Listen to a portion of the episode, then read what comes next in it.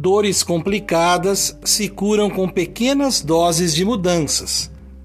Nunca subestimemos a nossa capacidade de alcançarmos o novo em nossa vida.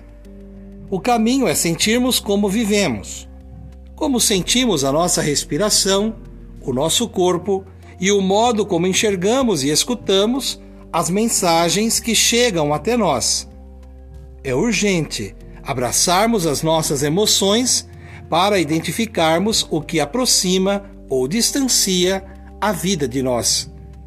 Quando compartilhamos o que realmente sentimos, outras pessoas podem sentir o mesmo, e esse sentimento de compaixão pode diminuir ou transformar a nossa dor. É inteligente protegermos-nos e considerarmos as possibilidades maduras de transformação. Neutralizemos a força dos sentimentos negativos, que se tornam espinhos e que nos ferem internamente compartilhemos o melhor de nós como cactos, que apesar dos espinhos, não deixam de florescer e de dar frutos.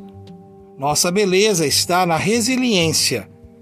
Por isso, nunca devemos desistir. Cultivando a cultura da paz.